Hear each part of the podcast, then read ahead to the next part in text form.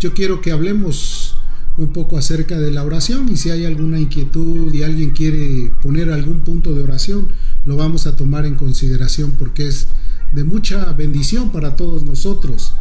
La escritura dice en Mateo 26, 41, es un pasaje muy conocido. Jesús dijo, velad y orad para que no entréis en tentación. El espíritu a la verdad está dispuesto, pero la carne es débil. Está hablando acerca de muchos contratiempos que a veces se tiene para poder orar cuando realmente Dios quiere que estemos vigilantes, que estemos despiertos, que estemos conscientes de las necesidades que tenemos en este tiempo. Entonces, eh, por esta ocasión mucha gente, o por, en este tiempo mucha gente está teniendo muchos conflictos, eh, desórdenes de sueño, falta de concentración, y a veces todo eso provoca que la gente sea un poco más vulnerable, más vulnerable para las tentaciones. Nosotros consideramos que cada una de las cosas que nosotros tenemos como herramientas, pues son eh, armas espirituales y la oración es un arma en contra de la tentación.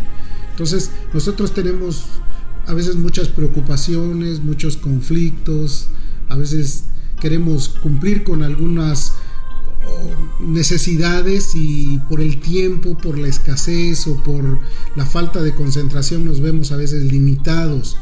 Eh, David, quien era un hombre experimentado con Dios, él varias veces compartió verdades maravillosas y una de ellas se encuentra en el Salmo 37, el versículo 4 y 5. Él dijo, deleítate a sí mismo en Jehová y Él te concederá las peticiones de tu corazón.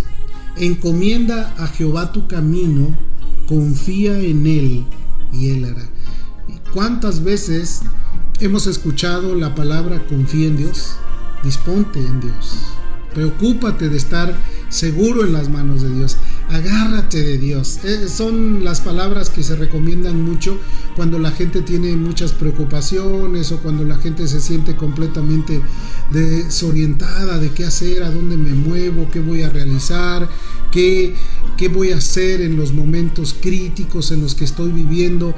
Bueno, la recomendación es deleítate a sí mismo en el Señor. Y después dice, encomienda a Jehová tu camino, confía en Él y Él hará.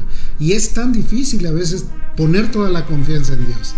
Primero quiero hacerlo con mis recursos y por esa razón es que a veces nos preocupamos demasiado y queremos hacer mucho más de lo que nosotros estamos dispuestos a hacer con tal de agotar todos nuestros recursos. Cuando dice la escritura, encomiéndale al Señor tu camino. Yo creo que no hay nada mejor que confiarle a Él todo lo que tenemos nosotros como una prueba, como un, reto, como una lucha, como algo que está ahí tratando de detenernos. Dice, confía en Él y Él hará. Y yo creo que Dios va a hacer todo lo que nosotros realmente necesitamos que haga. Porque nosotros en cierta manera somos incapaces a veces de ver cumplidas, ver cumplidos los objetivos. A veces nos esforzamos muchos, en ocasiones logramos algo y decimos, lo pude lograr, pero hay otras ocasiones que siempre es Dios el que está ahí.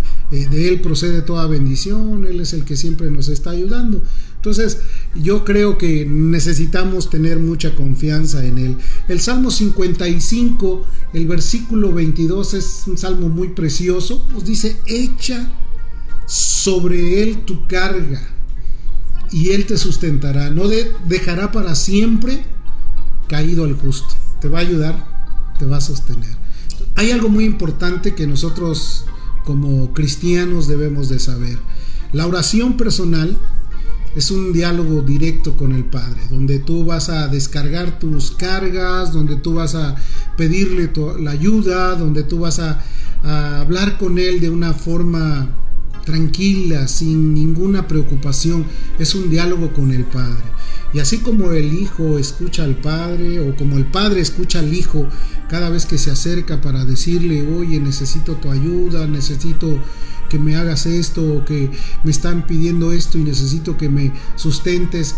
Así un Padre en lo material Jesús dijo, si vosotros siendo malos sabéis dar buenas dádivas a vuestros hijos, cuánto más vuestro Padre Celestial dará el Espíritu al que se lo pide. Entonces, si como padres naturales estamos dispuestos a darle a Dios, a nuestros hijos lo que ellos necesitan, ¿cuánto más nuestro Padre Celestial nos dará lo que realmente ve que tenemos como necesidad? Entonces, la oración personal es un diálogo, es una plática. Eh, tú te acercas a Dios y tienes que tener mucha confianza. Si eres un hijo, si Dios te ha perdonado, si Dios ha tenido de ti compasión, ha sentido la salvación en tu vida, tienes todo el derecho de acercarte a Él y decirle, Señor, esta es mi necesidad, por favor, te pido que me ayudes, que me sustentes, que me des de tu mano, que, que me ayudes con tu poder, con tu autoridad. Y Dios es bueno para darte a ti lo que tú vas a necesitar, porque nunca va a dejar solo a sus hijos. Pero el Salmo 119, en el versículo 147, escucha lo que dice la escritura aquí en el versículo 147. Me anticipé al alma, al alba, y clamé, esperé en tu palabra.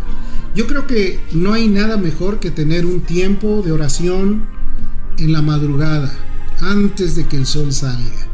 Se dice que los eh, promotores de grandes despertamientos espirituales siempre estuvieron muy de mañana. Hudson Taylor, por ejemplo, el mismo General Wood, cómo oraron, cómo le clamaron a Dios para ver realizada la obra, cómo clamaron a Dios. Hubo otros que pelearon por toda una nación a través de oración y siempre Dios estaba con ellos. Entonces, todos ellos oraron con la finalidad de obtener resultados, respuestas maravillosas. Entonces, imagínate, imagínate si Dios no va a ayudarnos a nosotros cuando nos anticipamos, cuando buscamos a, a Dios de madrugada, cuando estamos conscientes de que es ahí donde vamos a encontrarle. Salomón, otro hombre también que estuvo muy pendiente de la bendición de Dios, él también escribió lo mismo en el libro de los Proverbios, en el capítulo 8. Eh, él dijo algo muy importante, que Dios ama a los que le aman, ¿verdad?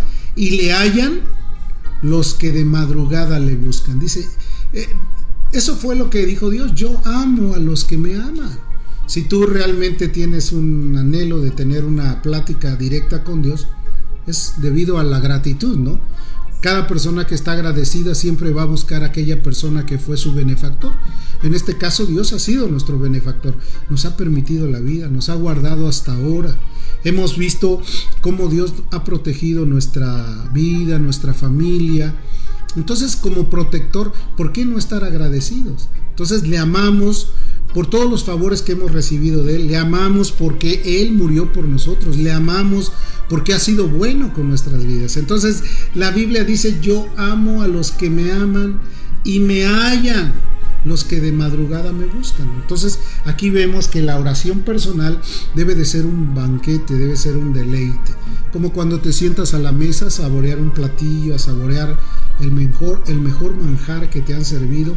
Yo creo que no hay nada mejor que orar, sentir que tienes el mejor plato, la mejor comida, la mejor degustación que vas a hacer, porque Dios está ahí contigo, puedes hablarle abiertamente, le puedes expresar todo lo que tú tienes como preocupación, le puedes externar la gratitud que tú tienes por los favores recibidos, porque tienes un salario, porque Dios ha cuidado de tu vida, porque te ha fortalecido en los momentos de angustia. ¿Cuántos no se han sentido bendecidos por los momentos en momentos de angustia y han sentido la fortaleza de Dios? ¿Cómo Dios ha sido tan bueno con nosotros. También la oración personal tiene que ver con el deseo de poder desearle, ¿no? Pues yo me acuesto dándole gracias a Dios, pero me levanto también buscando su precioso rostro. ¿Qué dice la escritura en el libro de Isaías, en el capítulo 26, versículo 9? Dice, con mi alma te he deseado en la noche Solamente alguien que ama a Dios puede desear el tener el compañerismo con un Dios todopoderoso, porque es el mejor amigo. Hay muchos amigos, buenos amigos, que están ahí, que te escuchan, que te dan un consejo, inclusive que te pueden ayudar en un momento que tú tienes necesidad, pero no hay un mejor amigo como el Señor. Recuerda, Job tenía amigos y esos amigos a veces malinterpretaron lo que, las, lo que padecía Job, porque pensaron, Job está sufriendo esto porque Job, Job es malo, cuando dice la Biblia que no había un hombre justo como él. Entonces, un amigo puede hasta malinterpretar los padecimientos de sus compañeros, de sus amistades. ¿Cuántas veces no te has sentido así como que, híjole, no me entendió, yo le quise hacer comprender esto y no me entendió, pensó que era así? ¿Cuántas veces un amigo no, te ha, no se ha sentido no bien comprendido por lo que trataste de decirle. Bueno, pues dice la escritura, con mi alma te he deseado en la noche y en tanto dure el espíritu dentro de mí, madrugaré a buscarte. O sea, habla de alguien que dijo que está en convicción, ya todo lo que dure el espíritu dentro de mí, mientras tenga respiro, respiro, mientras pueda yo tener un hálito de aliento de vida, yo te voy a buscar. Madrugaré a buscarte. Y luego menciona, dice, porque luego que hay juicios tuyos sobre la tierra, los hombres aprenden justicia. Entonces, la oración personal es una plática. Yo te recomiendo que la mejor manera de que podamos orar, pues sea de madrugada, sea antes de que el alba salga, antes de que aclare el día, que tú puedas externarle a Dios. Y mira, son delicias el poder orar, el poder tener tiempos, el poder depositar la confianza en Dios, el poder rogarle por un alma, por una bendición, el pedirle porque Dios haga que establezca su reino en el grupo, en la iglesia, que bendiga a una persona, que haga prosperar el camino de alguien que está pasando por momentos críticos. Todo esto lo puede hacer Dios porque Él es bueno. Obviamente, también dentro de la oración que podemos ver, hay una oración que se llama oración grupal. Y esa oración grupal tiene que ser con un consenso, con una determinación, con objetivos. Cuando se junta uno para tener una reunión de oración, pues no nada más se convoca y dice vamos a orar y todos oren cada quien por su causa. Pues eso no tiene sentido porque para eso pues cualquiera puede orar desde su casa. Cuando se hace un llamado a la oración se tiene que tener un consenso, ¿no? una, una determinación. Vamos a orar por esta petición, vamos a poner esta otra petición, objetivos. ¿Y qué? El que va a dirigir la oración va a ir hasta el trono de la gracia, va a depositar la recomendación en, los brazos de Dios y los demás le van a apoyar con amén, aleluya, que así sea. Sí, Señor, escúchanos. Porque es una oración conjunta, es una oración de amigos. Eh, el Señor Jesús dijo en Mateo capítulo 18, ahorita lo buscamos aquí, Mateo 18, es un pasaje muy conocido, pero a la vez también de mucho interés para nosotros, porque ahí Él está tratando de expresar eh, ciertas ideas de cómo poder orar en armonía. Dice, de cierto, de cierto os digo, bueno, de cierto os digo, que todo lo que atéis en la tierra será atado en el cielo y todo lo que desatéis en la tierra será desatado en el cielo. Y el versículo 19, que es donde vamos a centrar nuestra idea, dice, otra vez os digo, que si dos de vosotros se pusieren de acuerdo en la tierra acerca de cualquier cosa que pidieren, dice, le será hecho por mi Padre que está en los cielos. O sea, cualquiera Dice cualquiera de vosotros que pusiere de acuerdo en la tierra acerca de cualquier cosa. Quiere decir que la oración grupal es muy efectiva. Si todos nosotros en este tiempo nos ponemos de acuerdo y decimos, Señor, esto es lo que nos hace falta, necesitamos tu ayuda, necesitamos la bendición tuya, necesitamos que tú metas tu mano, que tú hagas florecer tu rostro, que caiga la bendición, que las provisiones tuyas no falten en nuestra tierra, que vengas a visitar tu viña, que fortalezcas a la iglesia, que avives el fuego del don en todo el grupo, que levantes verdaderos líderes de adoración, de alabanza, de intercesión, que se multipliquen los salvos en la tierra, que haya salvación en medio de la comunidad donde estamos, que la sanidad venga y corra como un río refrescando las almas que están necesitadas. Oye, todo eso va a provocar que la vida del hombre pueda tener mayor fortaleza espiritual, porque después de que tú recibes una respuesta a tu oración, mira, tu fe crece de una manera maravillosa no, nadie la va a detener.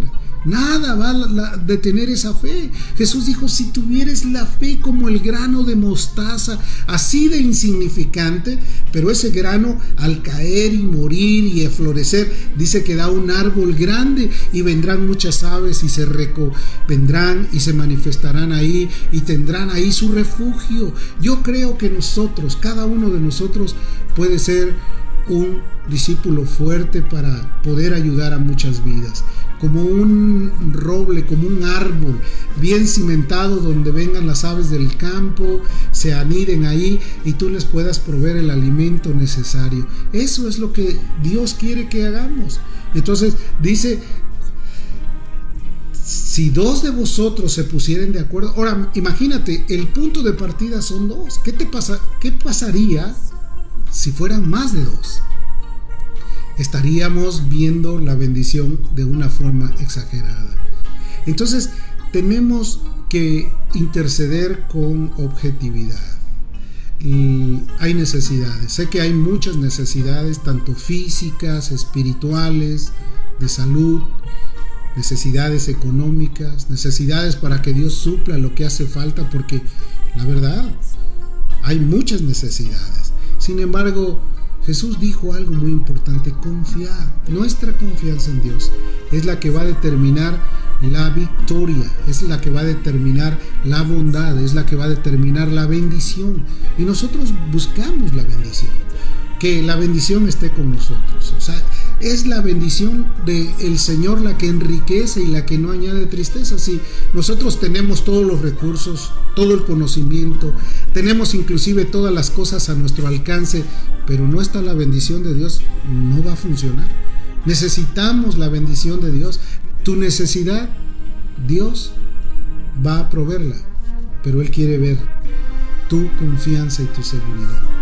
Acércate a Él, que puedas abrir tu corazón y decirle, Señor, esta es mi necesidad, esta es mi carga.